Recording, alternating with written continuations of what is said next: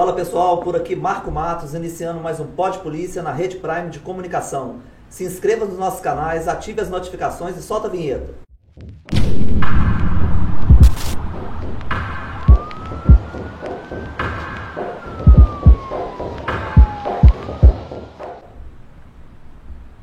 Elson Matos, delegado geral de polícia.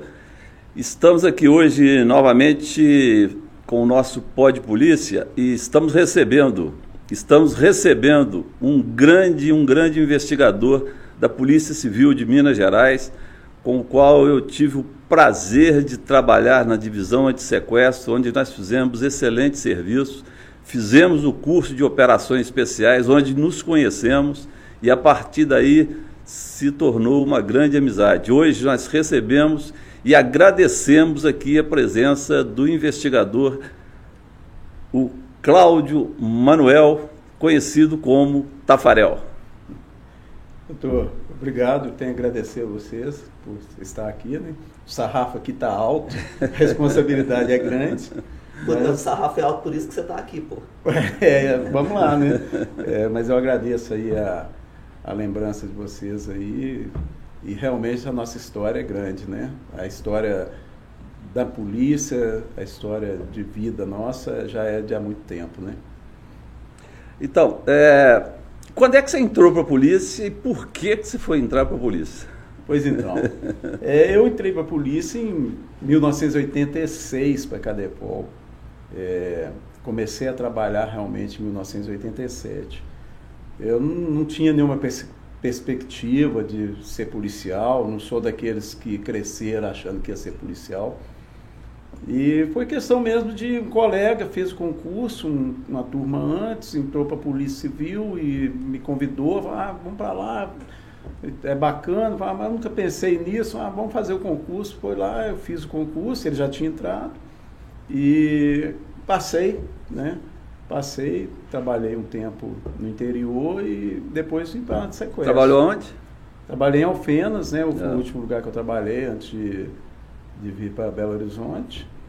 Passei três anos em, em Alfenas, foi é, um impacto, eu era muito novo ainda, né? Eu entrei para a polícia com 21 anos e, e tinha pouca vivência fora da família, né? Então cheguei na, no interior, dá aquele impacto, né? Aquela vontade de sair correndo mas eu, com pouco tempo eu fui percebendo que aquilo ali era o que eu gostava de fazer, né? Fui percebendo que gostava, que tinha vontade de fazer, me sentia bem fazendo a atividade policial. E ficou a vontade de vir embora para Belo Horizonte.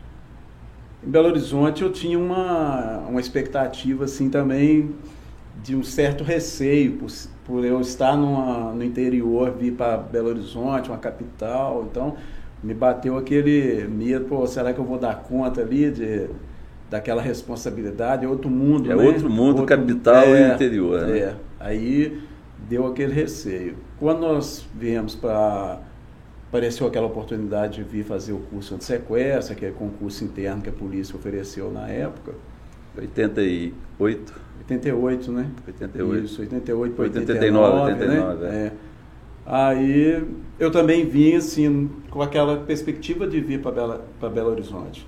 Eu não tinha aquela eu nunca tinha pensado em, fazer um curso de operações especiais, nunca tinha pensado em fazer trabalhar com investigação de, de alta responsabilidade como é sequestro.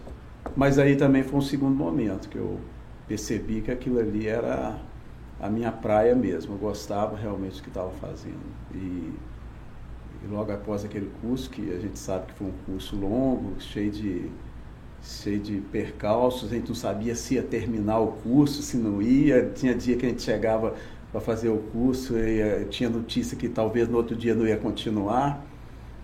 E, mas começamos a trabalhar e eu fui vendo que conseguimos formar. Eles, eles né? começaram a cortar policiais lá, tinha, nós tínhamos dois médicos legistas, né? Eles cortaram, cortaram os médicos legistas. Ameaçaram o perito todo dia. Perito. E, tirar. E depois tirou, né? Depois tirou. Depois tirou. Tinha é. acho que dois peritos, se não dois. me engano. Dois peritos também. Kennedy.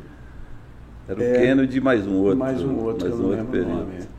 E, e, os próprios delegados acabaram que quando formaram não foram. Nenhum deles, é. Para o grupo de sequestro. É.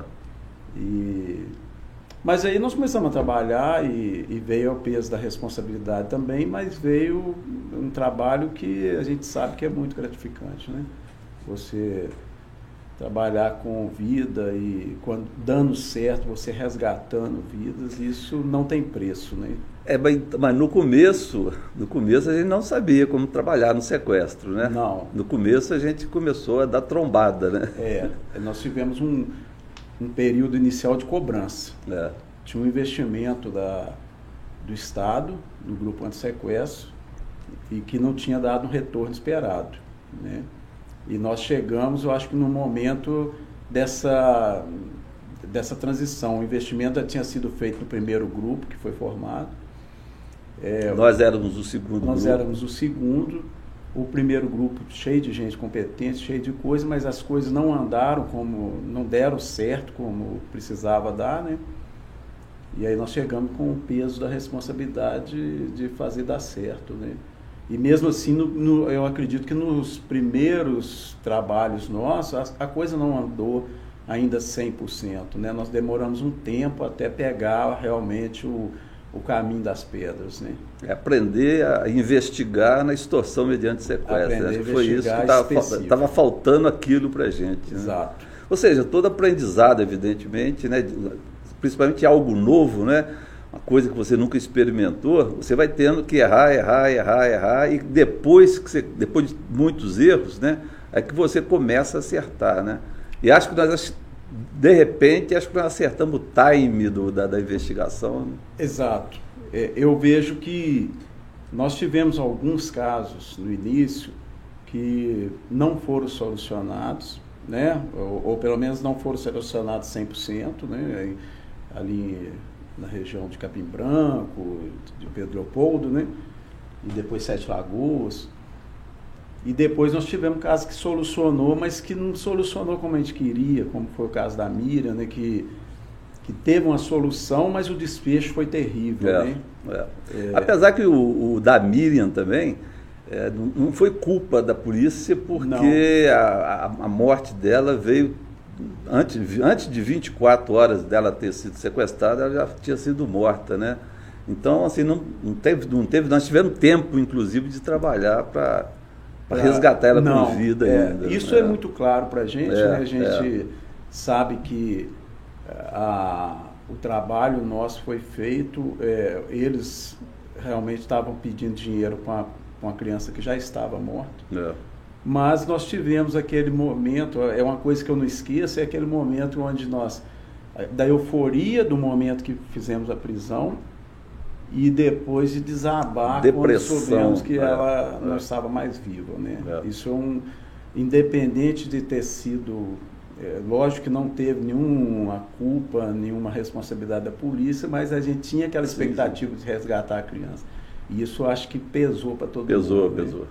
Ah, até hoje é uma coisa que marca, né? Você ter passado por aquele momento de euforia muito grande, em seguida é, saber que você conseguiu prender, você conseguiu resolver, mas não conseguiu o que você queria realmente, que era trazer com trazer vida. Com vida.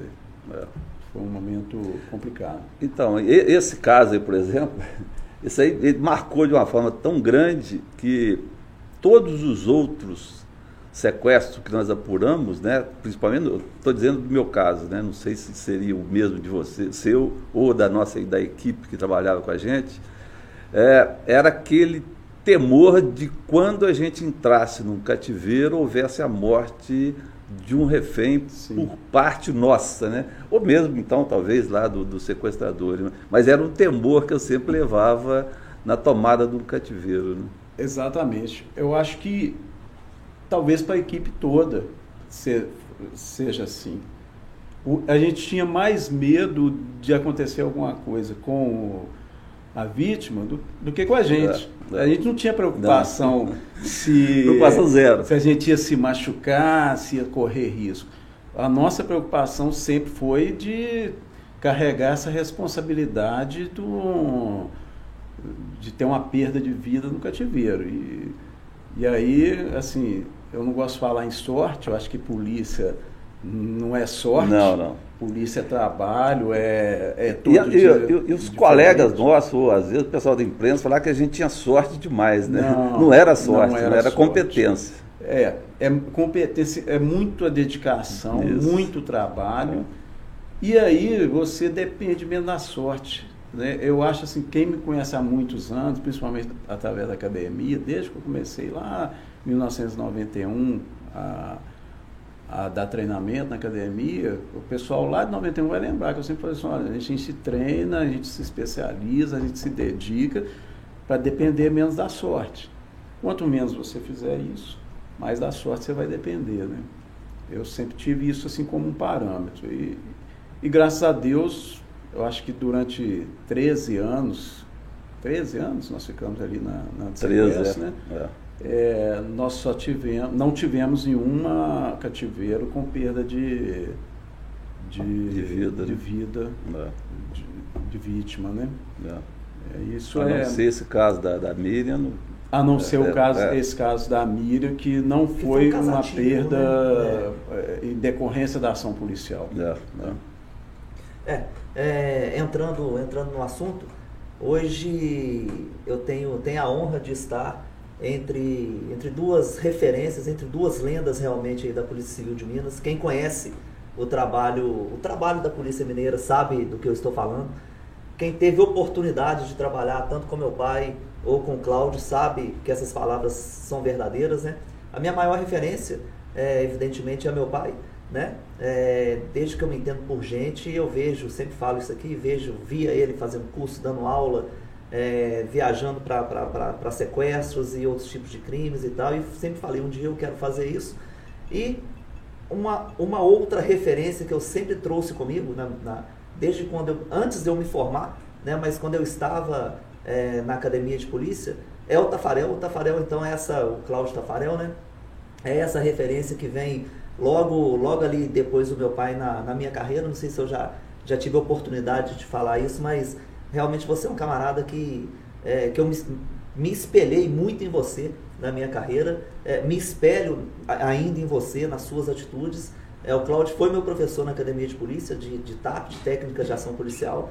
É, e desde, desde, desde antes disso, né, a gente já, já se conhecia, eu criança, nas festas do, do, do DOSP, nas confraternizações do departamento, ou no dia a dia ali do, do departamento, mas depois tive a oportunidade dele, dele ser meu professor e pouco tempo depois a gente, a gente começou a trabalhar junto.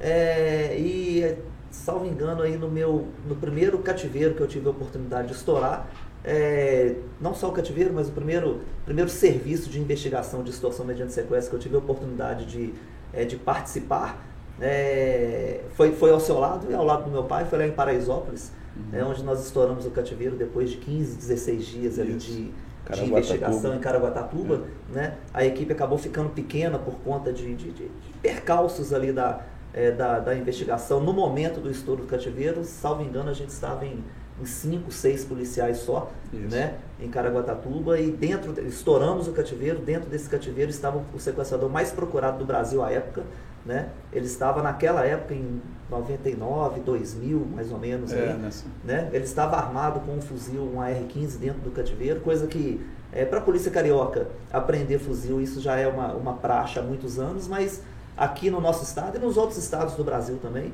não é uma praxe tão comum, mas desde, desde a década de 90 vocês enfrentam marginais aí com esse tipo de, de armas. Mas enfim, nós estouramos esse cativeiro junto, então é, na verdade, o, é, o serviço policial, ele então, concordo 100%, ele, a gente não pode depender da, única e exclusivamente da sorte, a gente treina para isso, a gente investiga para não depender da sorte. Uma hora ou outra ela, ela acaba estando do nosso lado ali, mas porque a gente buscou, porque a gente trabalhou, né? Mas a minha trajetória, eu tive muita sorte de ter essas referências, que, que é o meu pai, você, tem, óbvio, outras referências aí no, no, meio, do, no meio do caminho aí da minha, da minha carreira, mas é, hoje realmente é um dia de, de alegria, esse, esses minutos que a gente vai passar aqui no Pode Polícia com um camarada igual você, ah. né? E, e te faço uma... A responsabilidade aumenta você falando isso aí, né? E, e, assim, é, um, é uma coisa que você está dizendo, é, que eu também, eu, eu tenho uma, um agradecimento de ter trabalhado com pessoas boas ao longo do, da minha vida. Eu acho que isso não tem preço. Por exemplo, esse fato de vocês dois terem trabalhado pai e filho no sequestro, que é raro, é. e eu estar presente, aí é sorte. aí eu tive essa, essa sorte de estar lá no, né, nesse momento, né?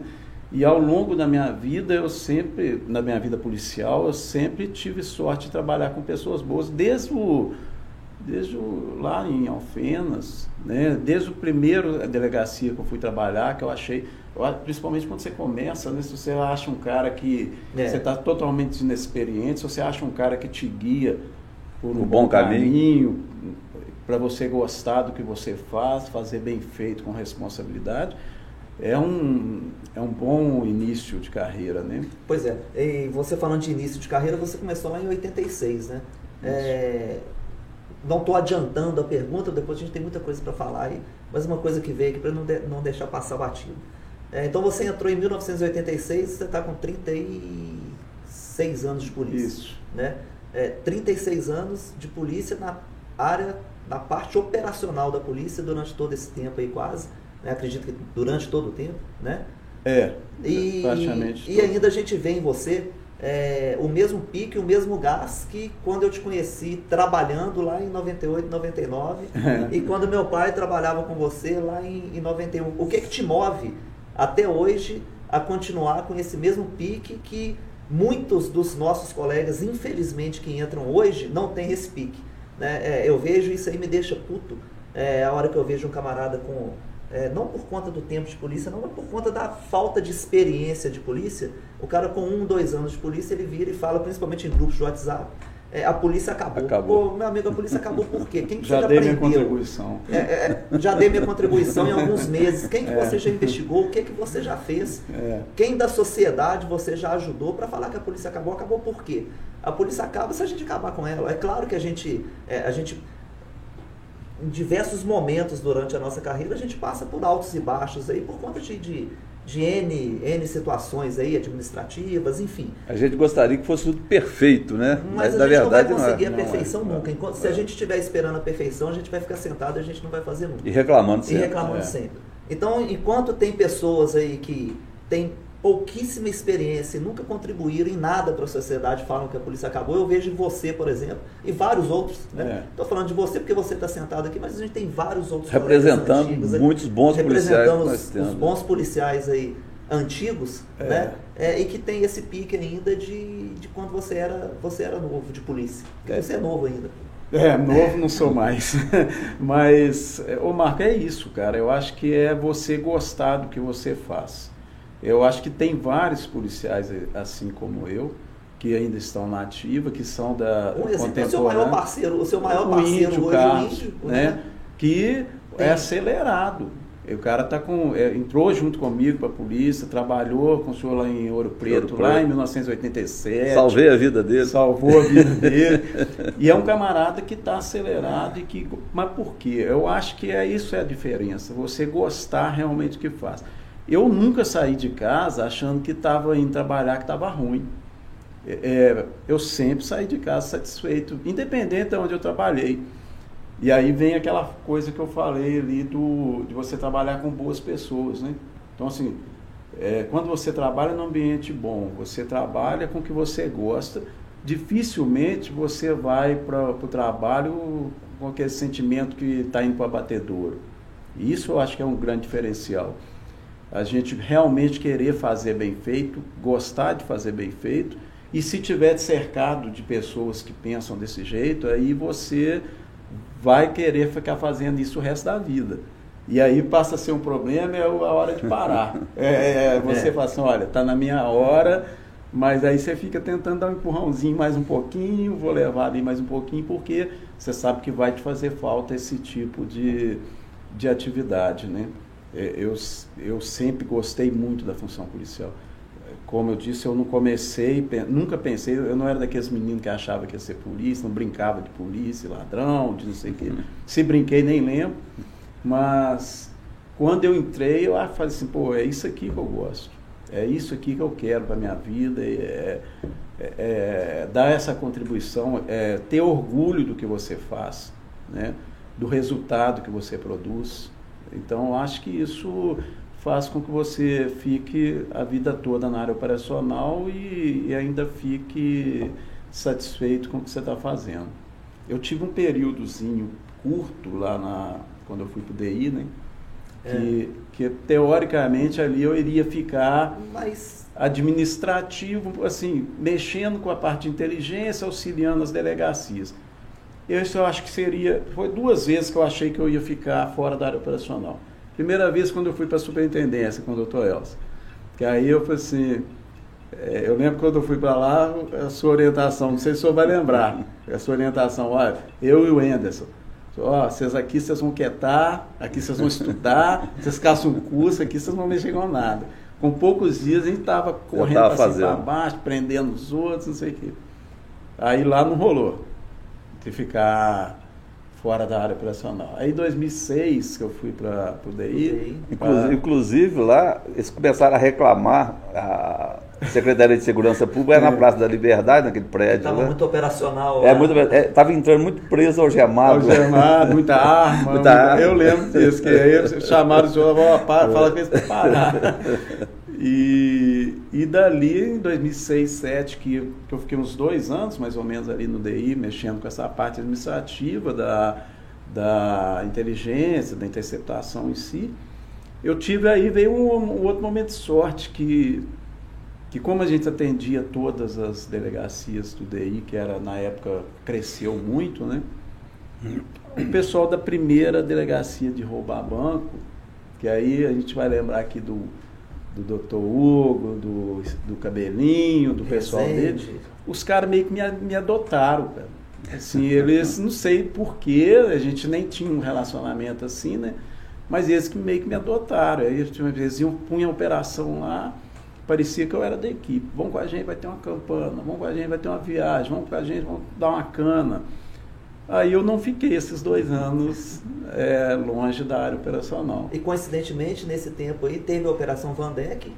E Sim. na Operação Vandeck ali, é. vocês, vocês, rodaram aí as equipes, muito ainda, vocês ah, rodaram o Brasil todo, né? As todo, equipes ali rodaram é, o Brasil inteiro. O norte do Brasil. Né? Foi por volta aí de 40 e, salvo engano, 45 assaltando... É, é, integrantes do eu não lembro exa época, né? É, eu não lembro exatamente quantas. Assim, a operação Vandeck, na verdade, ela começou ali, né, e se estendeu pelo, por uns quatro um anos. Tempo, é. é. foram os quatro anos que nós ficamos dedicados por é, conta, né? Por conta, né? De, de, de, estouros aí de bancos, né? De, de novo cangaço ocorridos na região de foi São Gotardo. É, São Gotardo, é. no interior aqui de Minas Gerais, na, em 2006. Onde morreu um policial? Onde um policial militar, o Cabo Vandeck. Cabo é, Vandeck. Né? Foi, se eu não me engano, foi em janeiro de 2007. Janeiro de 2007. É, que... Infelizmente o Cabo Vandeck acabou morrendo nessa ação aí desses, desses terroristas, né?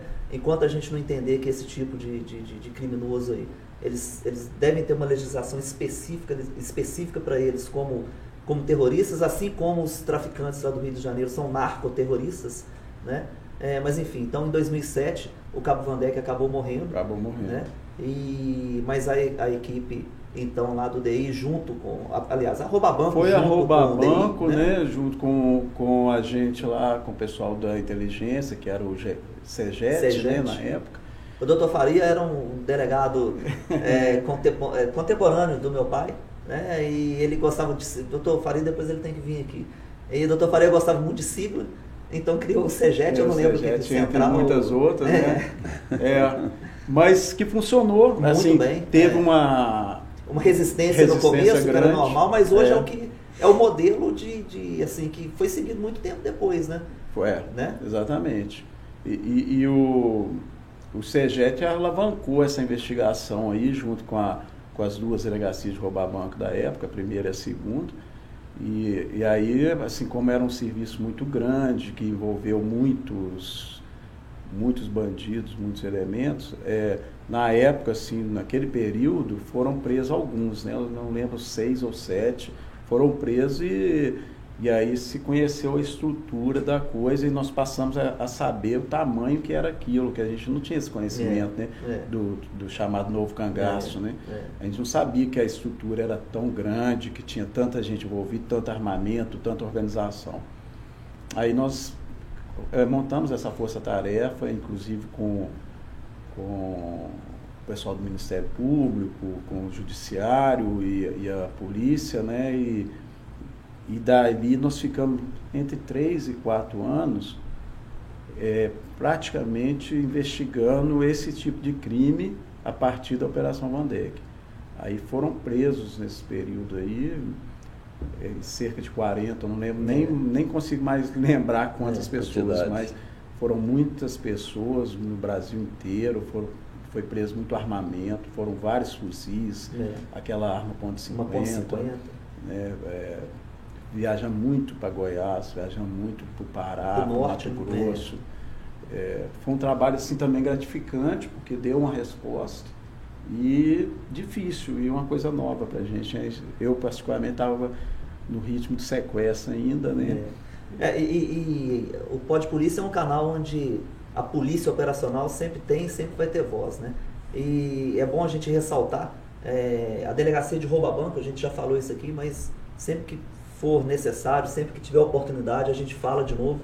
A delegacia de rouba banco foi um marco aqui é, no nosso estado. Sim. Ela foi criada, acho que no finalzinho da década de 90, 99 talvez ali.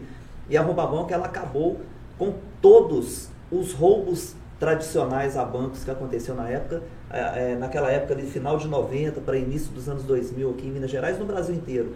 É, teve um boom de rouba banco, rouba banco, assim como na década de 80 e 90 teve o boom do sequestro. No final de 90 e início dos anos 2000, teve um boom de roubos a bancos, né? E as equipes das delegacias, das duas delegacias de roubo a banco aqui de Minas Gerais, que pertenciam à divisão a furtos e roubos, né? É. A antiga furtos e roubos, os camaradas assim extremamente profissionais e que conseguiram realmente, depois de montada essas equipes, darem uma resposta eficiente e eficaz à sociedade. Então, é mais uma vez aí a gente é, a gente tira o chapéu para esses colegas que, que, que, tanto combateram o crime aqui, na, aqui no, no nosso estado. É, né? São merecedores dessa, dessa menção, porque não é fácil, é, é de alto risco. E, e tem muita gente boa, tinha na época muita gente boa, é basicamente formado só por bons policiais, essas duas delegacias. É. Era prim...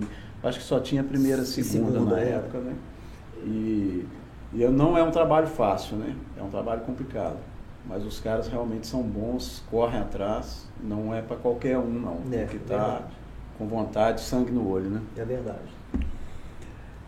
Como a gente tinha uma grande amizade na época e que ela perdurou até hoje, né? Na época, é, nós perdemos um policial que fazia as, a, o serviço de interceptação Sim. Perdemos não, né? Pedi gentilmente, que saísse. Sim. E de repente eu coloco você e o Denilson para fazer o, serviço, serviço de, de monitoramento. E vocês ficaram preocupados porque não era o serviço que vocês estavam habituados a fazer, né? Uhum. Uma semana depois nós tivemos um sequestro em acho que Três Corações. É isso. Ou Três Corações, né? É. E na época eu me lembro perfeitamente. Olha frio que o senhor me colocou, chefe.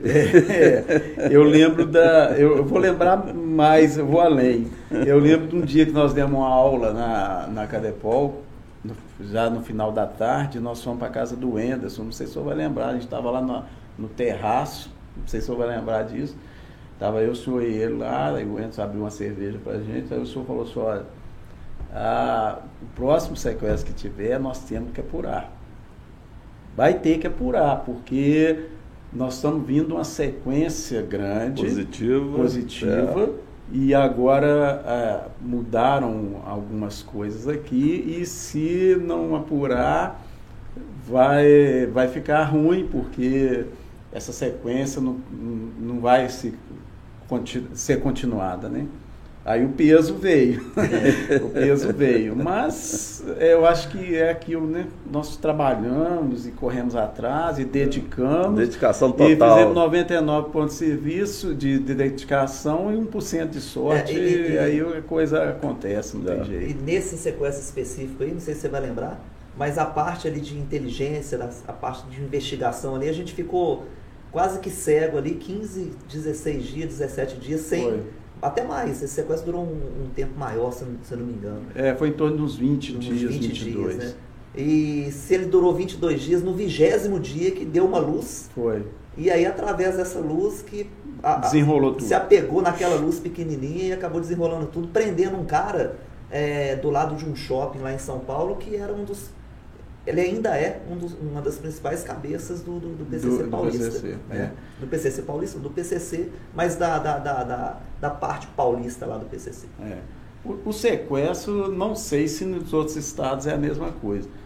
É, nós sempre tivemos as fases do sequestro de dificuldade, dificuldade, dificuldade, dificuldade, de momentos que você acha que não ia Até que dar aparecia certo. alguma coisinha. Aí, quando você estava... Mas é o trabalho, né? É o O trabalho, trabalho. que a gente desenvolvia, fazia com que alguma coisa aparecesse. É. Então, mas essa pressão estava maior, Sim, porque sim. estava Era esse com momento você de e com o transição, Denilson ali é. nesse momento de transição É.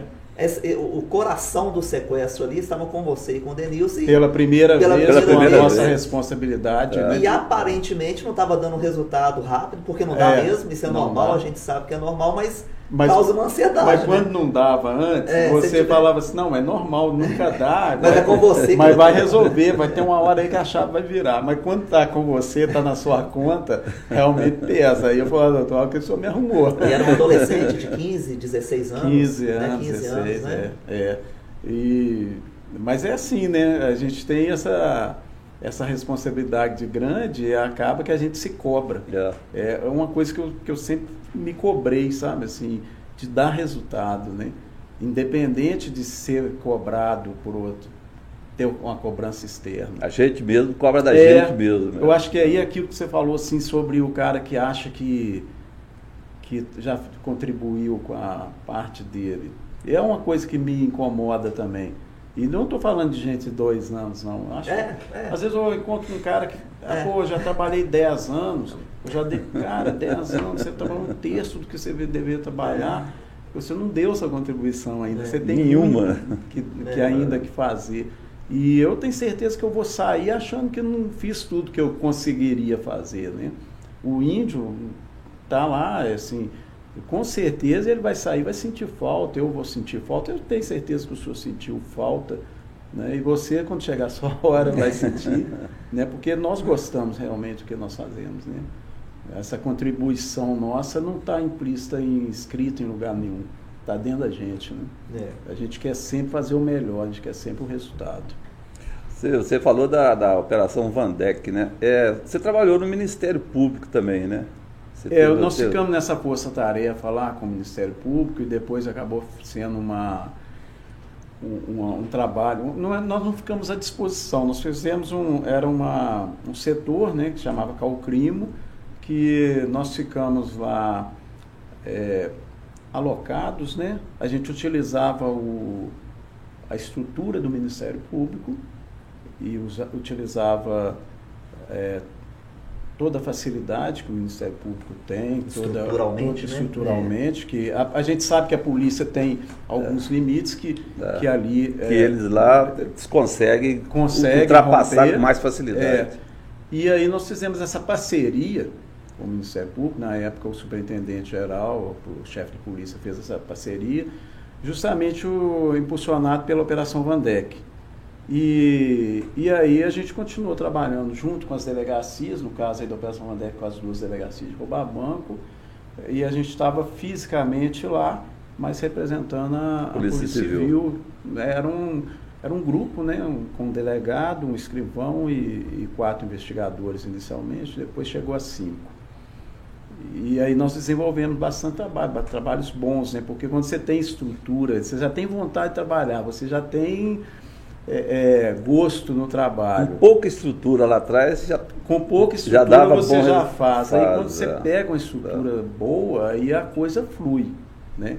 E quando você tem uma equipe boa, né? É. claro, E claro. quando você tem, e é o que a gente tinha, e aí é aquilo que eu insisto, né? Quando você tem gente boa com você, não tem jeito de dar errado, É. né? Assim, eu sou muito grato a, a Deus por ter me dado essas oportunidades, né? De, de ter trabalhado com gente boa no início, no meio e agora no fim. E, e isso que eu ia falar agora. É, É. Agora que você está chegando, né, trinta e tantos anos de polícia aí, é, mais de dois anos mais ou menos para cá, você se viu voltando para o DOSP, né? E para chefiar uma equipe que você, você não conhecia a equipe, mas que você se surpreendeu positivo. Você conhecia de longe, né? Mas você não tinha trabalhado ali, acho que com, com nenhum, quase é, nenhum deles, ao, né? Um ou outro eu conhecia. É. E, e, uma equipe formada por policiais novos, bem novos de polícia, é, em sua grande maioria, mas os camaradas assim extremamente dedicados e você Sim. então é, agora que você daqui uns anos aí você está para aposentar é, você, você teve a oportunidade então de mais uma vez trabalhar com uma equipe excepcional, né? Exato. É, agora no final eu estou tendo novamente a oportunidade de trabalhar com pessoas do bem, né? Em todos os sentidos. São, eu cheguei, eu sabia que a, a equipe era boa porque foi um processo seletivo que eu Sim, acompanhei à distância, é, mas a gente é. sempre trocava ideia, é. você com o doutor é. Hugo, né? E eu sei que o processo seletivo é, teve critérios rígido, né? rígidos, né, de pessoas é. competentes, pessoas com perfil para trabalhar, perfil né? para trabalhar ali. crime organizado. Isso. Mas, mas, eu sabia que eram pessoas relativamente novas, né? E, mas assim, o desafio acho que faz parte da, da nossa vida. É, e aí eu tive uma grata surpresa justamente quando eu voltei há um ano e meio atrás para o DOESP e e que você me pôs lá na responsabilidade dessa equipe. E, e aí eu vi que o pessoal, cara, os meninos são ponta firme, os caras trabalhavam dia e noite, não tinha horário, não tinha fim de semana, são ninguém tanto quanto tanto atrás do computador quanto na rua, quanto na rua né? É. Que é o que é o que a gente hoje é o que a gente tem que, que conjugar. O bom policial hoje ele tem que ser um camarada extremamente bem qualificado ali na parte de inteligência, na parte atrás do computador, né? Mas tem que ser um camarada extremamente bom também no final. No final. Não adianta nada você só, só investigar, mas como você vai, na hora de prender, você perde o seu serviço inteiro por conta de, de, de ter feito, Vacilo. faltou alguma coisa. Faltando alguma coisa. É. Né? E os caras conseguem, né? Conseguem. É, essa geração nova, muita gente fala, pô, geração nova é isso, aquilo, não, não tem isso. São, são coisas pontuais. Essa geração nova é muito boa, é muito boa. Os caras que querem realmente trabalhar, os caras que querem, que gostam realmente ali daquilo que faz, são excepcionais. E aí quando a gente consegue então, de novo, juntar o antigo com o novo e isso aí criar realmente uma equipe coesa, é, realmente não, não tem para ninguém. Tem não. Não, não para, você não consegue parar. O, o, o, o pessoal, é, é, a polícia evoluiu de 1986. Nós... É, isso que eu ia falar. é. Isso que eu ia falar, porque quando nós começamos a trabalhar no antissequestro, né, a gente trabalhava na, na, na, era analógica ainda, né? Sim. Ainda era orelhão, né? É. O sequestrador ligava, ligava pelo orelhão. Bina. É, aí de repente, é. Bina. Aí de repente aparece um tal de telefone celular, não é? Todo mundo horrorizou. Que negócio maluco esse? É. Como é que nós vamos fazer uma investigação? O cara fica é andando. O cara fica andando e não fica parado. É. Nunca vamos prender os caras. Aí fomos para a Telemic, fizemos um curso na Telemic, a Telemic informou, ó, é assim que funciona o telefone celular, pá, tá, não sei o quê. Ficamos sabendo como é que funcionava, melhorou um bilhão por cento a investigação. É né? isso. Isso naquela época. Né? E a tecnologia hoje, de 90 né, até 2022, melhorou assim. É, é, é fantástico, é fantástico, né? Vai só é, aumentando a tecnologia, é. as dificuldades vão aumentando. Também, também, né? também. Porque de, do lado de lá também eles aprendem a, a, a, aprendem a mexer é. também com a tecnologia. Eu acho que, que, nós podemos falar que nós pegamos lá de antes da Constituição, né? dois é. anos antes do, é. da, da Constituição, Constituição de 88, e viemos trabalhando e, e a gente sabe, nós, nós percebemos a evolução e, e precisou que a gente evoluísse junto. Sim, sim. Não... Porque quem não evoluiu, aí sim, o é, cara parou. Aí cara, realmente né? o cara tem que é. falar assim, ó, já dei meus já 10 anos de contribuição tempo, e parei. Mais, é. né? Naquela época. Agora, a gente, é, naquela época. a gente também tem que reconhecer que a evolução, principalmente tecnológica, não é fácil de acompanhar. É. Né? Por mais que você se dedique, existem limitações. Então, assim, começou lá com, eh, com, com subindo poste, né? Pô, em 1986. É. e evoluiu para telefone fixo, aí apareceu o Bina, foi uma evolução. Agora nós vamos saber, porque antes você só tinha o áudio, agora nós temos que saber. E foi evoluindo, né? Tudo isso aí. E hoje nós temos a, a, esse pessoal novo que não que sabe tudo de tecnologia, os caras e precisa desses caras. É. E aí que eu acho que uma equipe ela é formada de várias pessoas. É. Não adianta eu ter uma equipe de Tafarel e Índio que não vai conseguir trabalhar hoje. Você tem que ter um misto de, de equipe. Tem que ter quem é, tem concordo, experiência é. de rua, é. com quem está ali atrás do computador, que, que e, e, de preferência que todo mundo faça um pouco de cada é, coisa, e todo é. mundo conheça tudo, mas que tem que ter um especialista em tecnologia, tem que ter um especialista em rua, tem que ter aquele cara casca grossa que não tem medo de passar a noite na rua, que entra dentro d'água, que cai dentro de caixa d'água, que porta entra, é, que faz, é, é. tem que ter, né? Então assim, quanto mais você essa equipe for mista ali, tiver vários tipos de conhecimento, mais possibilidade de resultados positivos vai ter, né? Então é, é impossível você falar assim, olha, o resultado de uma operação foi porque fulano fez isso. Não existe isso em equipe, né? É a equipe que fez. O cara, ninguém vai, nós, ninguém de nós vai conseguir fazer nada sozinho. sozinho. Não, nunca foi assim. Né? Inclusive lá na academia, que eu estou dando aula no curso de formação, uma das coisas que eu sempre falo é assim, essa turma nova, né, de alguns anos para cá, é, principalmente na, na, na, parte de tecnologia, eles conhecem, é fantástico o que, eles conhecem, né? Ele chega numa delegacia, pega lá um, um, policial já antigão, o cara não sabe nem ligar um computador. É? é? Aí ele começa a desprezar aquele policial que não sabe ligar o computador e quem é o bambambam bam, bam é o novo que conhece tecnologia. Né? É. Aí o dia que dá o problema com um policial novo na rua, o que, que ele chama? Policial antigão Antigo, que vai lá resolver o problema para ele. Né? Então é, é, isso aí. Né? É, é a junção né? de, de várias, várias, várias cabeças pensando no mesmo sentido de tentar resolver uma investigação. É. Então é a experiência do, né, do mais antigo com o conhecimento tecnológico dos mais, novos, mais novos, que vai fazer com que. Com o sangue deles. Né? Sangue, né? isso. É. É. O, a gente vê também eu, eu penso que, independente de ser antigo, você tem que, no mínimo, saber o básico do, Sim, claro. da tecnologia, porque também não adianta. Hoje não, né? Não, não, não adianta. Né? É, quando eu voltei, eu tive fora do DOESP, saí em 2003, né, quando nós fomos para a superintendência. Voltei em 2007 para 2008, fiquei um período curto. Depois fui para essa força-tarefa, para essa coisa com o Ministério Público. Nesse período, nós formamos novamente um, um setor de inteligência que estava meio parado e tal. E aí eu trouxe alguns policiais que estavam no plantão, que eram daquela época antiga, e, e que não tinham esse conhecimento de tecnologia. Eu tinha acompanhado, porque eu estava na atividade, principalmente lá no DI. E aí eu trouxe e, e, os caras falaram, pô, nós vamos aprender. Eu não sei, mas vou aprender. Né? Aí tá lá o Edilson, tá lá o Robson, é. que hoje estão dominando aquilo lá mais que qualquer um. E que chegaram, né, assim, com com, fala assim, não, o que, que tem que fazer? É isso aí, o que eu não souber, eu vou, vou me virar e vou aprender. Isso aí também eu acho que é um grande diferencial. O cara não pode parar no tempo, né? É. Ele tem que... Tem que acompanhar. Tem, tem que acompanhar. É, eu nunca vou ser um especialista em tecnologia. Eu nunca me senti atraído por tecnologia, por informática especificamente. Nunca me senti. Mas o básico eu tenho que conhecer. Porque senão não tem como eu continuar. Hoje é obrigação. Né? É, é, é o básico que eu tenho. É. Ainda que eu consiga demandar para alguém, não sei o que, eu tenho que saber se está sendo feito corretamente, se está no caminho certo. Se a demanda vai ser esse caminho mesmo ou não. Não, é? não é esse caminho também. Exato. Né? Pelo menos é. você tem que ter uma noção, né? É. Então, continuando aqui, é, já falou da, da Operação Vandeck, né?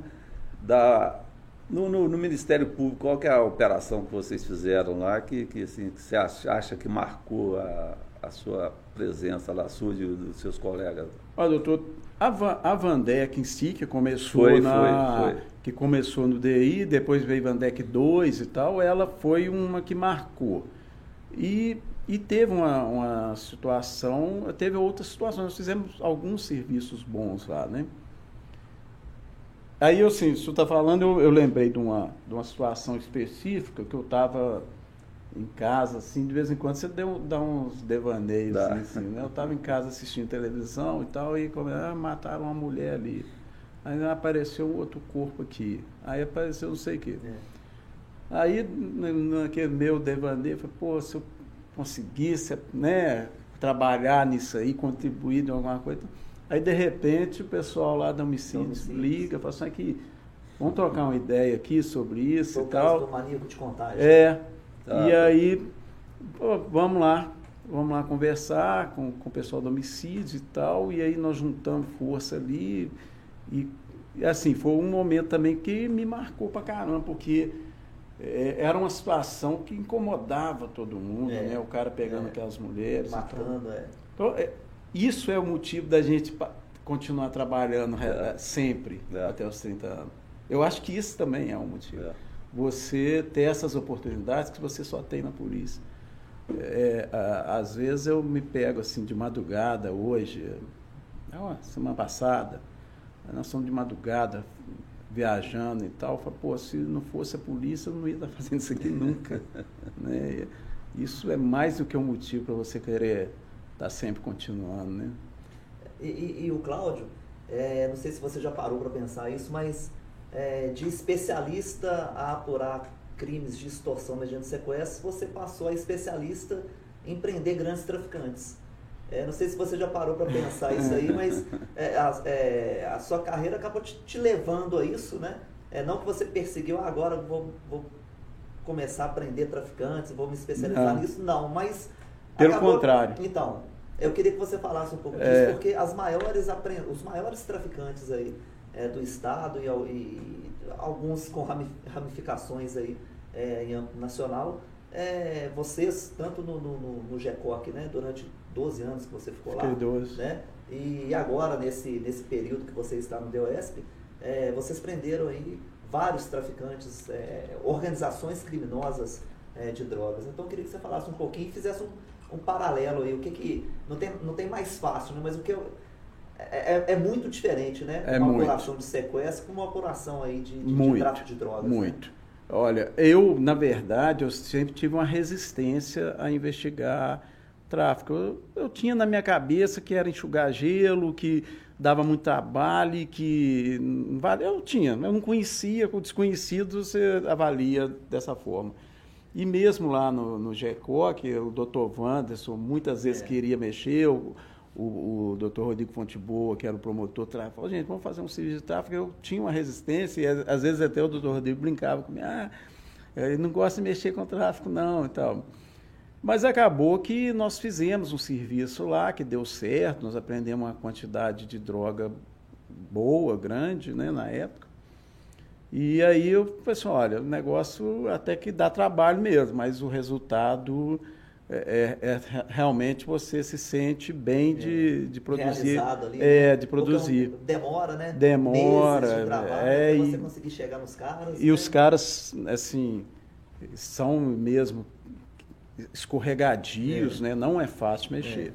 Aí com a ida do doutor Antônio para lá, ele veio da, da DENARC e quando ele chegou, ele, pe ele pegou uma transição de novo. Eu também sou assim, né? Foi cheio de...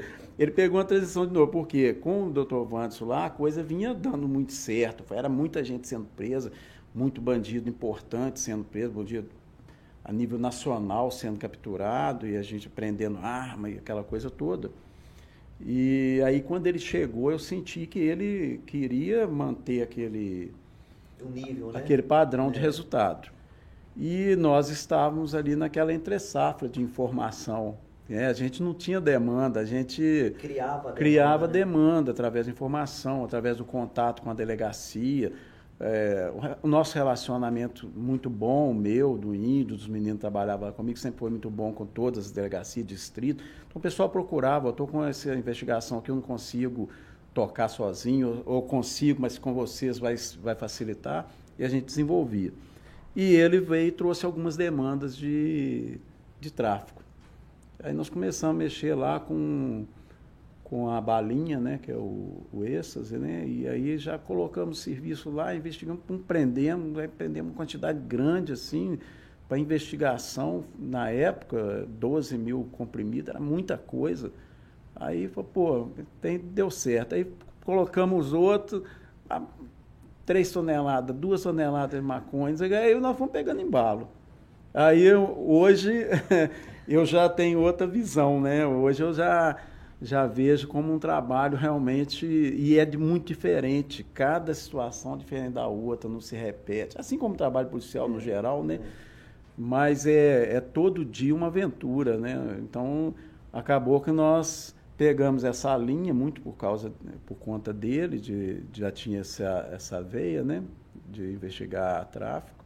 E aí nós fizemos muitos trabalhos realmente junto com outras delegacias, com o DENARC, é, fizemos alguns trabalhos bons lá com o DENARC, né, com a equipe do, do Sérgio, do é. Valtinho, fizemos serviço com até com o DEOESP também, né? Fechamos alguns serviços lá com vocês na época do. Estava o novo DEOESP lá, né? Então, assim, foi, essa transição foi feita dessa forma. E, e hoje, realmente, eu sei que é um trabalho, apesar de ser, realmente eu estava certo, é muito difícil, é muito complicado, é pesado, é dedicação.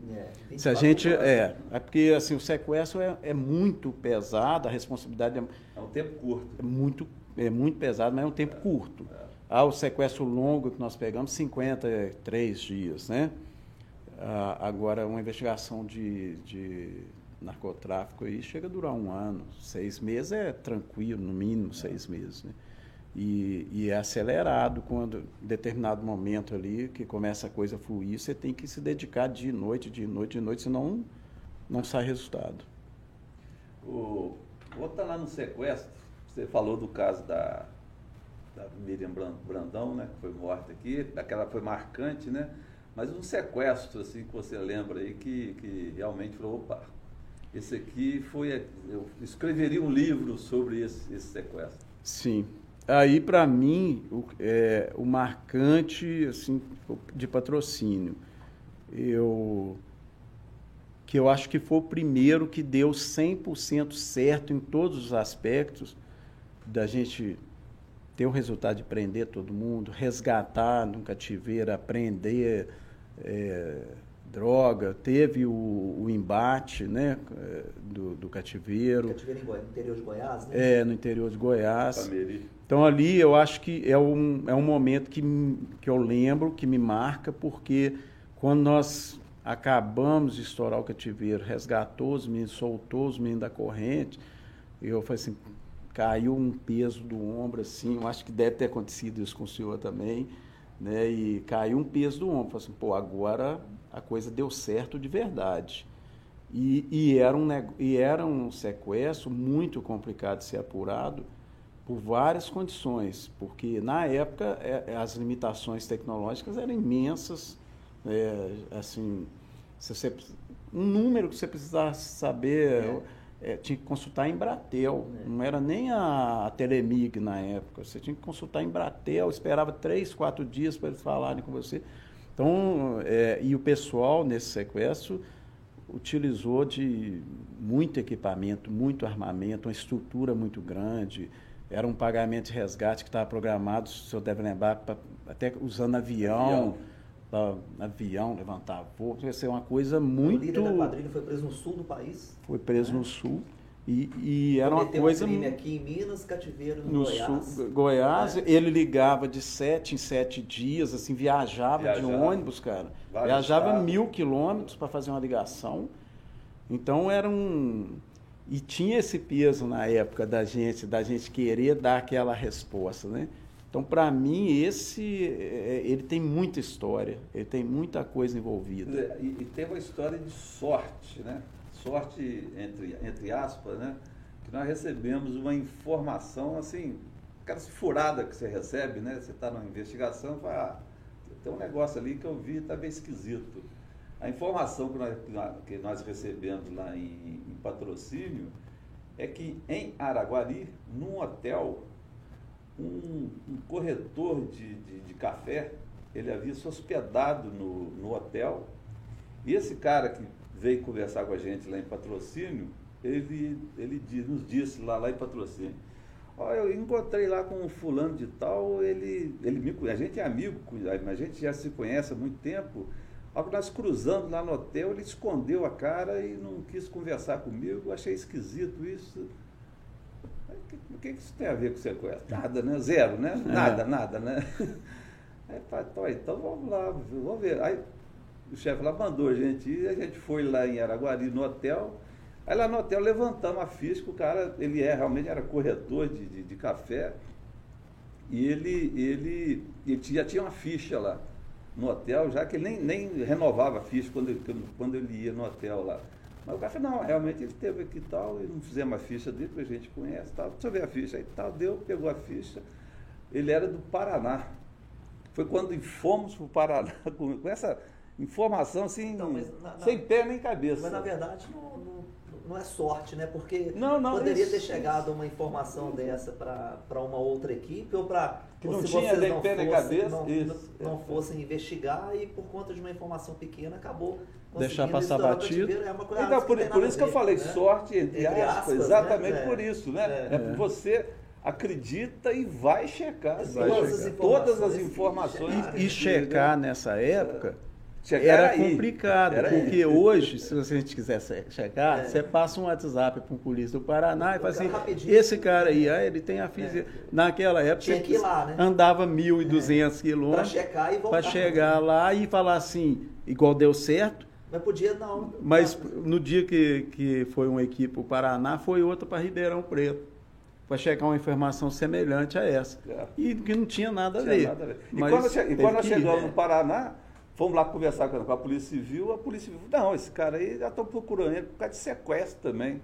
Aí, Pô, peraí, então. Aí é muita coincidência. aí, mano, não tem jeito, né?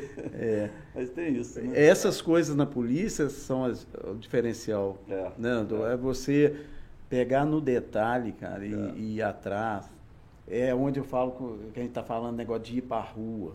O pessoal ir para a rua, cara. O cara sai ele uma coisa que ele confere lá que inicialmente não tem nada a ver com nada, lá na frente surge uma nova informação que você busca lá atrás aquilo que você fez e fala, pô, é aqui que é a chave do negócio, é aqui que deu o start, né?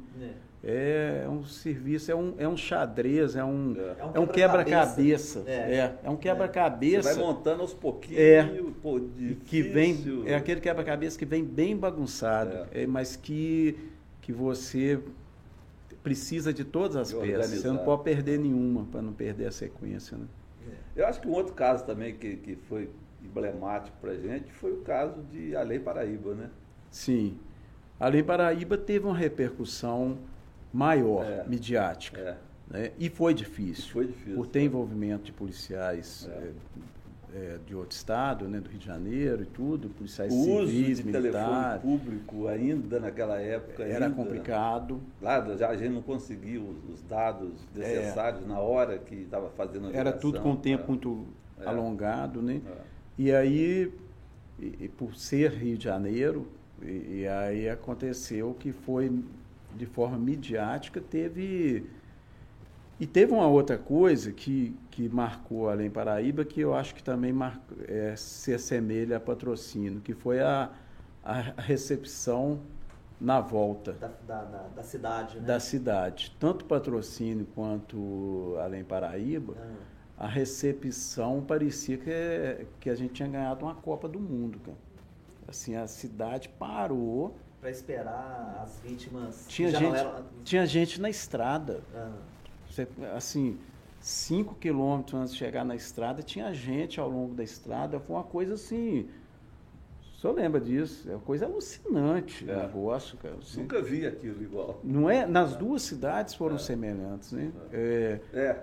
É, em patrocínio, patrocínio, deu aquele mar de gente na casa da. em frente à casa dos meninos lá, é. né?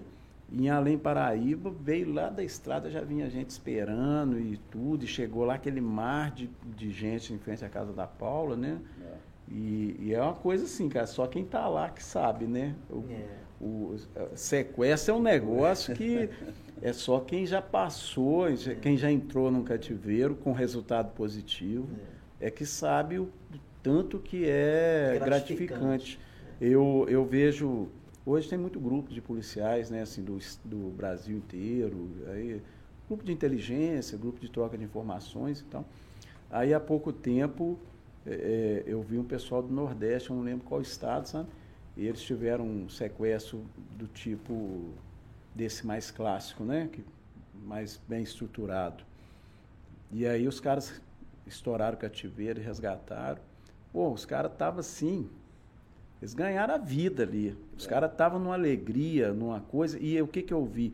E quando os caras falaram que tinha acontecido aquilo ali no grupo, foi o Brasil inteiro, todo mundo de todos os lugares.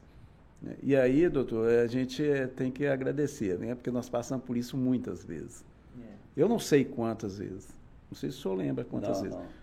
Mas foram muitas. Ideia. Né? E, e, o, que é, o que é muito interessante aqui no nosso estado, que essa antissequestro aí que vocês iniciaram lá na década de 90, ela conseguiu manter o alto nível de apuração até hoje. Até, até hoje. É, abril de 2023. É. Né? A antissequestro, que pertence ao, ao DOESP ainda, né? É, é, ela, ela é uma delegacia que se reformulou muito ali, mas ela é, é contida de excelentes profissionais. Todos os casos de sequestro, sequestros, sejam eles em qualquer modalidade que chegam ao conhecimento da sequestro mineira, são apurados mantendo essa, essa meta aí de 100% que vocês colocaram lá atrás.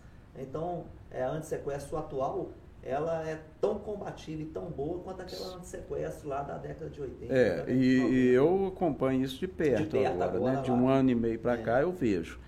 Aquele mesma preocupação que nós tivemos em 99, 2000 de não, é. de não deixar diminuir, é os caras têm hoje. É. Eles estão lá, é, fim de semana, é. domingo, é sábado, os caras são dedicados. E se não for assim, não pode trabalhar ali. É. Ali é um lugar que não de tem de, como. Dedicação exclusiva é, mesmo. Porque né? hoje a, não é lugar para servidor público. Não é. Não. Porque hoje, por exemplo, nós somos na Quadraco, trabalha para caramba. Nós trabalhamos muito, os meninos trabalham para danar. Mas, Mas a, a gente você ser acionado de não tem, é pequena demais. Não tem. Né? Você é. tem e você tem uns períodos de você é. nós quase morremos trabalhar uns seis meses diretos com a operação Saxamontes. Quase seis meses ali, ralado mesmo. Mas depois veio o resultado, você respira, aí tem a fase de relatório, de lavagem de dinheiro, não sei o quê, aí você vai dar uma respirada na questão de horário, é. né? você continua trabalhando, mas é, você respira, o corpo respira, a mente respira. É, o sequestro não, cara. O cara está em um e está correndo o risco de acontecer outro antes dele acabar aquele. É, não é para qualquer e isso um. muito recentemente aconteceu. A gente apurando agora, nessa, nessa nova fase do DOSP, acontecendo um sequestro e de repente um segundo sequestro é, é, aconteceu nesse mesmo período e a, a, equipe que é pequena, é reduzida, se viu ali apurando dois sequestros ao mesmo tempo e com dois resultados positivos, é, que é aquilo que se busca, né? É, é sem pagamento de resgate e, e com resgate da com vítima, resgate da, da vítima, vítima, ali é, incólume. É, essa operação que você citou, essa última aí, é, vocês conseguiram aprender uma tonelada e duzentos mais ou menos aí de pasta base de de cocaína. De cocaína, né? É uma mercadoria que vale milhões de reais, e principalmente quando a gente multiplica isso aí para os usuários finais, né? Sim. Então foi, foi realmente assim uma, é, uma, uma pancada muito forte numa organização criminosa voltada para o tráfico de drogas aí, é, não só aqui no nosso estado, mas com várias ramificações.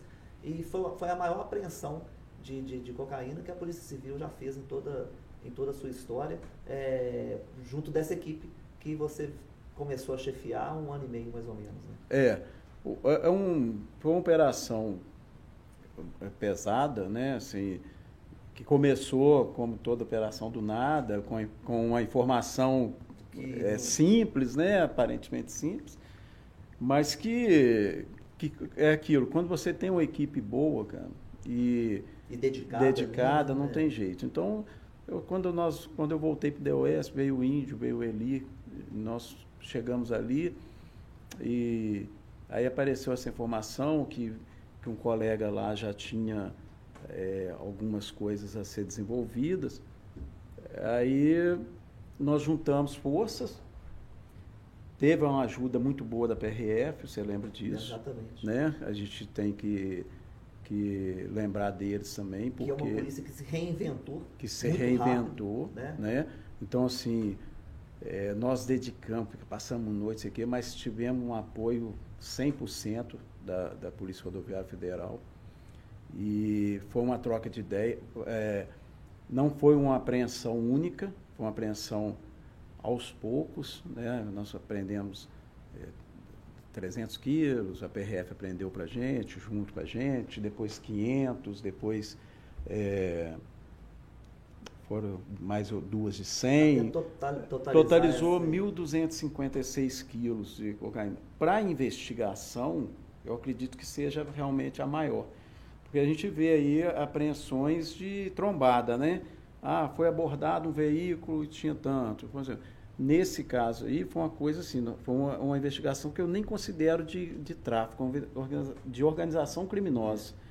Porque nós pegamos lá desde o fornecedor até o último cara que, que fazia, lavava o dinheiro lá na frente. É, foram cumpridos 72 mandados de busca, foram pedidos quase 40 mandados de prisão. Não é uma operação é. que a gente pode considerar de tráfico, né? Eu acho que ela foi além do tráfico, né? ela é, foi e, da organização e, Cláudio, assim, completa. Assim, e mais importante que a apreensão de toneladas de droga, de prisão de dezenas de, de, de traficantes, na minha opinião, é a lavagem de dinheiro em cima, das, em cima dessas sim. organizações. Porque aí sim você consegue é, é, ir lá na raiz da, da, da organização mesmo que você não consiga é, recuperar todo esse ativo da, da organização, mas até, que com, até com que eles consigam assim voltar a ter grandes, grande quantidade de dinheiro para buscar essa droga de novo, isso vai demorar muito tempo. É, você, você descapitalizar a organização criminosa, você é, é, desestabiliza. É. Essa operação foi cerca de 10 milhões de reais bloqueados em patrimônio, veículos, dinheiro e, e imóveis. Né? Então, eu acho que e em drogas a gente é, é incalculável. É incalculável é. Então, é lavagem de dinheiro. Por exemplo, no sequestro, né, nós tivemos o caso de Paraisópolis, né? Uhum. O cativeiro lá foi lá em Caraguatatuba. O, o sequestrador, o chefe da quadrilha, ele, ele, ele, ele, ele, era, ele fazia esse tipo de, de, de, de crime, praticava esse tipo de crime ali no interior de São Paulo e aplicava o dinheiro que ele recebia em estabelecimentos comerciais. Ele montava lá um restaurante, uma pizzaria, alguma coisa nesse sentido, colocava no nome de, de um parente e ali, ou seja, quando nós prendemos, né, na, na, época a gente não trabalhava, não sei se, não sei se já, já tinha a, o, a lei de lavagem de dinheiro, se não me engano, é de 98. Acho é, eu não lembro. Não sei se é de 98. Mas era uma coisa que mas era, polícias... Mas, a, gente, não, não mas a, gente, a, gente, não sabia trabalhar é, com lavagem de dinheiro também. É, é um, né? eu, eu, acho, eu não lembro. Demorou, se, a gente demorou a, a, a fazer. É, eu não lembro nem se tinha a lei já é, em 98, é. mas se tinha, a gente nem se dava conta dela. Assim, não era uma coisa. A gente tinha um objetivo muito instantâneo ali. Liberar assim, o refém. Vamos resgatar, levar o refém. é, antes de eu assumir ali o setor, do senhor me, me nomear lá né, para o setor, eu assim, nunca me preocupei muito né, com essa coisa. Eu, eu tinha assim, olha, aconteceu um segredo, vamos para lá. Ah, vamos correr atrás, vamos investigar, vamos resgatar. Resgatou, não sei o que, eu já não tinha o. Crime acabou ali. Para mim ali, é. assim, eu falei assim, ah, acabou. Tá resolvido. E não, né? Aí não, tinha é. o pessoal que ficava fazendo outras coisas, que dava sequência. No... É. Isso eu mudei muito a minha cabeça, principalmente de 2007 para cá. A gente não simplesmente fazer, mas falar assim, ó, nós vamos fazer, fazer bem feito, para dar uma condenação grande, para é. chegar na audiência, você está é. na ponta da língua ali, para você não passar nenhum sufoco. Pra, sabe, assim, essa preocupação que antigamente eu, é. eu não tinha, eu pa, passei a ter, é estudar o processo Chega a época de audiência, eu falo com todo mundo lá, gente, vamos pegar isso aí, vamos ler, vamos estudar, porque isso é guerra. Nós ganhamos uma batalha, mas ainda tem mais ali para frente, né? É, é, eu acho que antigamente a gente não tinha muita não. essa preocupação, né? Chegava lá na, na, audiência, a gente muita coisa a gente nem lembrava mais como é que, por que que foi, como é que nós chegamos naquilo, né? Ah. Você, além de tudo isso, né, você foi professor na, na, Academia da Polícia Civil durante muitos anos. Né? Alguns anos. Alguns, alguns é. bastantes anos. É, né? bastantes anos. No TAP, a disciplina de técnicas de ação policial. Né? Uhum. Qual é o aprendizado que você teve como professor na academia, ensinando aos novos policiais né, a prática, a prática policial? Olha, para mim, assim, foi o carro-chefe da minha carreira eu comecei lá em 91, eu tinha 5, em 86, eu não tinha 5 anos, a gente arredonda, né? Está com 4 uhum. anos e um é. dia, você fala, estou com 5. É. Era experiente. É, já achava que era experiente. E aí eu comecei a, a, a dar aula lá, e também por uma transição de professores que tinha que se trocar e tal, e aí recebi um convite até inesperado também, assume isso aí, faz isso. Bom, é, o que, que eu vi ali, né, doutor? Primeiro, eu aprendi que a gente tem que evoluir. Não adianta. Ah, não é porque eu era professor em 1991 que eu sei tudo. Não sei. Eu vou, eu vou sair sem saber tudo. Outra coisa, as relações que foram criadas lá me ajudaram Dura demais. Hoje, né? É, e me ajudaram demais profissionalmente. É, eu fiquei de, dois, de 91 a 2016, 17, eu acho. Até 17, é, 17 eu estava ativo na, é. na academia. Então, assim, 26 anos é. né, na academia. Eu conheci gente demais. Isso me abriu porta demais. Isso me facilitou a vida demais. Até hoje, mesmo de 2017 para cá, entrou muita gente de 2017 para cá, né? Entrou é. muitos policiais. Então, muitos eu não conheço hoje. Mas até dois, mesmo assim, hoje, quando eu preciso de alguém numa delegacia, uma informação, ou qualquer coisa, eu ligo, às vezes por telefone, conversando. Ah, o Cláudio Tafarel, você lembro de você. Você que me deu tiro de sabão. Você que me deu tiro de sabão. Está aí até hoje, você não aposentou, não. até hoje você está trabalhando, não, estou trabalhando. Então, assim, é, foi bom por causa por conta desse conhecimento, desse esse leque de amizade, de conhecimento que se abriu. Foi bom porque me provocou a evoluir tecnicamente, aí na parte tática principalmente. Ah, é, eu não parei no tempo, eu, eu, acompanhei, tivemos evoluções, né? N evoluções, né, é, né, Marquinhos? É. cortamos a, a, guarda, voltamos é. com a guarda, é. vamos para a posição sul, vamos para um pronto baixo. Mas assim, isso tudo te ensina que não existe receita de bolo. O que é bom hoje, talvez vai ser criticado amanhã Sim. e depois volta a ser bom novamente. Se, se, se alguns policiais né, assistiram um filme nosso lá do, do Operação Especial, é. né, eles vão começar a rir, né? De vez em quando né? eu mostro. Mas dá para rir, não é? Dá. De vez em quando eu mostro para alguém alguns trechos que eu tenho lá. Eu acho que eu mandei para o senhor um trechinho. Não, é. não, não, então eu vou, te, mandar vou te mandar uns trechinhos lá. Aí eu, de vez em quando eu mostro para os meninos, mas eu nem, eu nem mando não, que é para não reproduzir, para não replicar. Mas isso aí que você está falando, é, é, você lembra em 2015, mais ou menos 2016, eu, eu a gente, né, é, implantou a, as posições altas de arma aqui Sim. novamente na polícia. Né? Na, na, polícia não. Num treino nosso do TAP, vamos, vamos inserir as guardas, a guarda alta, pronto alto e tal. E, so, e na época teve um vídeo de inauguração da nossa casa de matar. Sim e choveu de enxurrada e o mundo desabou na, na minha cabeça, né? Foi. O que, que esse cara é louco? O que, que, que, é isso aí? Que absurdo e tal. Foi. E pouquíssimo tempo depois, hoje a gente vê que. Comum, é, né? Que é uma coisa muito comum você estar tá controlando o cano ou partindo do, da, da pronto alto para engajar algo, é uma coisa comum. Comum. Então, assim, gente, nada está escrito em pedra, não existe verdade absoluta. Não. É o cara que acha que tem a verdade, a verdade ali é só dele, ele está fadado ao insucesso. E a, gente tem que, que, que estudar, a gente tem que se reciclar porque se a gente parar, e hoje é muito rápido, né? A informação hoje corre muito rápido. Se a gente parar em qualquer área, é, nós policiais, em qualquer área que a gente atuar, se a gente parar, em pouquíssimo tempo a gente está ultrapassado. Na tática, eu acho que. Talvez muito. mais ainda. Mais né? ainda, porque mais ainda. evolui muito rápido. É. Né? É. é. eu lembro bem dessa situação aí da, da Casa de Matar, e realmente pô, todo mundo se espantou. É. E, e, e, outra coisa, né, Marco, que eu vejo é o seguinte, na área de, de tática, de instrução, de treinamento de ação policial, não tem o certo. Não tem o certo. Não tem o certo. Você tem o seu treinamento. O, aí tem um colega lá de Goiás que tem outro treinamento. É. Ah, eu, Quem eu, que está certo? É. Cara, você tem que saber todos e ver qual que, que é a data melhor para você e para a sua né? realidade, é. né? Para sua realidade, para você e, e usar. Né? Doutrinas de alto nível, elas nunca vão se colidir.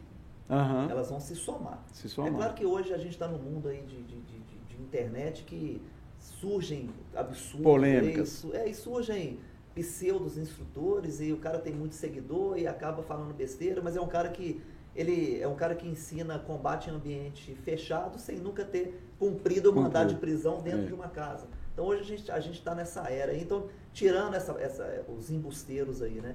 Mas doutrinas de alto nível elas nunca vão se colidir, elas Não. vão se somar para na, na academia, o que eu sempre percebi, assim, dos alunos, principalmente curso de formação, é o aluno querer saber de você é, o que, que você faz. É. Você trabalha onde? Isso, é. isso você, é, não, e assim, você trabalha onde? Você já aprendeu? Você já você tirou? Algemar, você já matou? Já você já não sei o que? Você já algemou?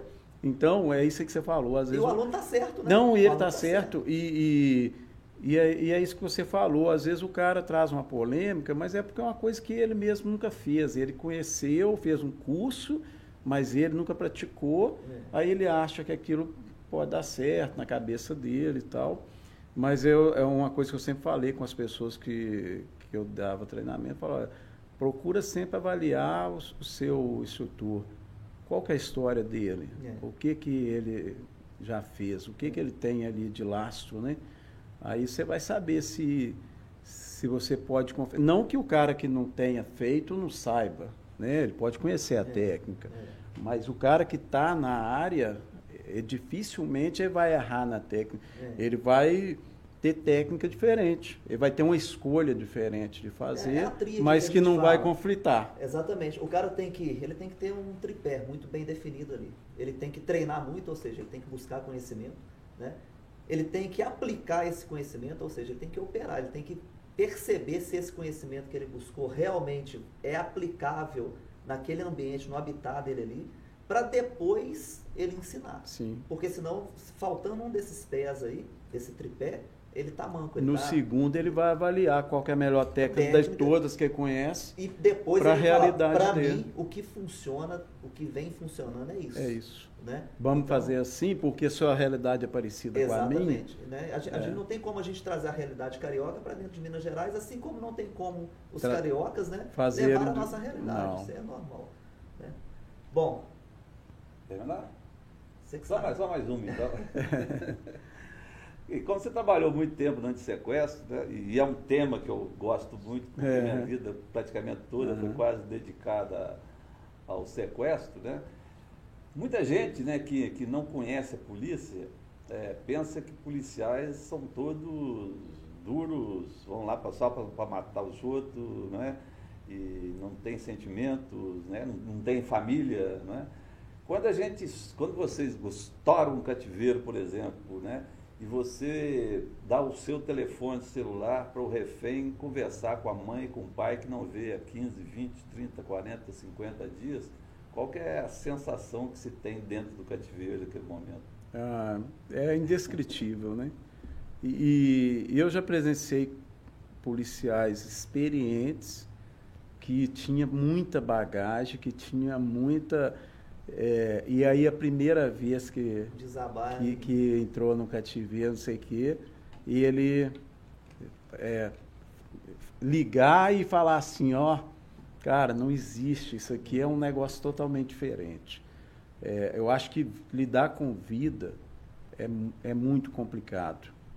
É, é, lidar com vida, por isso que a gente fica, é muito preocupante, né? Você perder uma vida de uma pessoa que você Aí vem aquele negócio do, do Estocolmo lá. Que o, desse, eu acho que o policial acaba se estocolmizando com, é, com a vítima sem nem sem conhecer, conhecer. Porque ainda mais se for criança. Aí você é, pega aquilo mesmo com afinco. Né? Então, nesse momento aí que, que tirou do, do cativeiro, que tirou do risco, que você sabe que Parece que tudo não faz mais importância além daquilo, né? Aquilo ali é o mais importante para você. Naquele momento, pelo, pelo menos é. O mais importante. Agora é fazer chegar em casa. Né? Isso aí é uma sensação que o senhor está me perguntando qual que é, eu falei assim, não dá para descrever. Não dá. É, tem que ir lá e sentir. É, realmente é muito, muito emocionante. Muito. É muito, muito. E, e, a gente não consegue traduzir em palavras essa emoção. Eu acho que quem passou por isso é, tem uma coisa, é, um troféu. E quem não passou, se tiver oportunidade, vai saber do que, que nós estamos falando aqui, que é um negócio muito diferente. É, é quando a gente traz, né, como todos os convidados que, que já vieram e que virão aqui no nosso Pode Polícia, a gente tem papo para ficar aqui durante uma semana, né, conversando e batendo papo e relembrando e, é, e essas pessoas que vêm, elas seguem de, elas, elas servem é, de referência para todos, né? Só lembrando que todas as nossas opiniões emitidas aqui no Pode Polícia são opiniões pessoais, não opiniões institucionais. Ninguém aqui está representando nenhuma instituição, então são opiniões pessoais. É, se lembrem de se inscreverem nos nossos canais, ativar as, not as notificações. De minha parte, Cláudio, eu quero é, te agradecer e principalmente parabenizar é, a, sua, a sua carreira. É, poucas pessoas, independente da, da, da profissão que a pessoa tem, conseguem ser uma unanimidade como você é então, bicho, você está assim de, de parabéns. É, todos que já tiveram oportunidade de trabalhar com você foram privilegiados e espero que você fique muitos anos ainda, porque tem, tem, tem, tem, muita gente que depende de você e se fizer um abaixo assinado lá das pessoas aí que te conhecem, vão pedir para você ficar mais tempo. Então, da minha parte, eu te agradeço, muito obrigado. Obrigado, Cláudio, por você estar comparecido aqui no nosso Pode Polícia. Né? A nossa amizade já vem de longos e longos anos, né? É, eu, eu, eu, assim, eu sempre falo comigo, né? nunca falo com ninguém não mais, né? Eu sempre falo comigo que eu, eu cheguei onde eu cheguei na minha carreira devido à equipe que eu trabalhava, né? Você é um dos principais que me ajudaram a que a minha carreira chegasse onde eu cheguei, né? Então, pelo seu trabalho, pelo trabalho da nossa equipe, nossa a equipe. equipe que a gente, com qual a gente trabalhava, ela fazia tudo aquilo que a gente sempre, a gente, a gente discutiu aqui, né? a gente conversou aqui, são policiais que gostavam e gostam do que faz. Né? E quando você gosta do que faz, a, a tendência é que no final dê tudo certo. Né? Então é um prazer te receber aqui, é um prazer te encontrar. De vez em quando a gente se encontra, né? muito esporadicamente, mas quando a gente se encontra é um prazer muito grande em rever. A gente aposentado, você vai ver que o aposentado, então, ele fica mais longe ainda né, do, dos amigos que se faz dentro da polícia, mas com certeza a amizade ainda continua da mesma forma, do mesmo jeito, e muito obrigado por tudo. Resumindo isso aí que você falou, você caminhou no ombro de gigantes durante toda a sua carreira. Olha, eu só agradeço também ao senhor, Marco, por, pela nossa história toda, né? Marco participou de grande parte. Obrigado por ter me dado a equipe que eu tenho lá hoje, né? E obrigado por ter me trazido aqui. Eu fiquei um pouco apreensivo, como eu disse, o sarrafo é, é mais alto. fácil estourar um cativeiro ou falar? É mais fácil é, o cativeiro, mas eu agradeço a vocês. Eu acho que realmente nós temos a, a parte de, de profissional, mas temos a parte de amizade, que essa aí independente de aposentar ou não, vai permanecer Tamo sempre. junto. Obrigado Beleza. demais. Valeu, Cláudio. Valeu, Valeu pessoal. obrigado. obrigado. Thank you.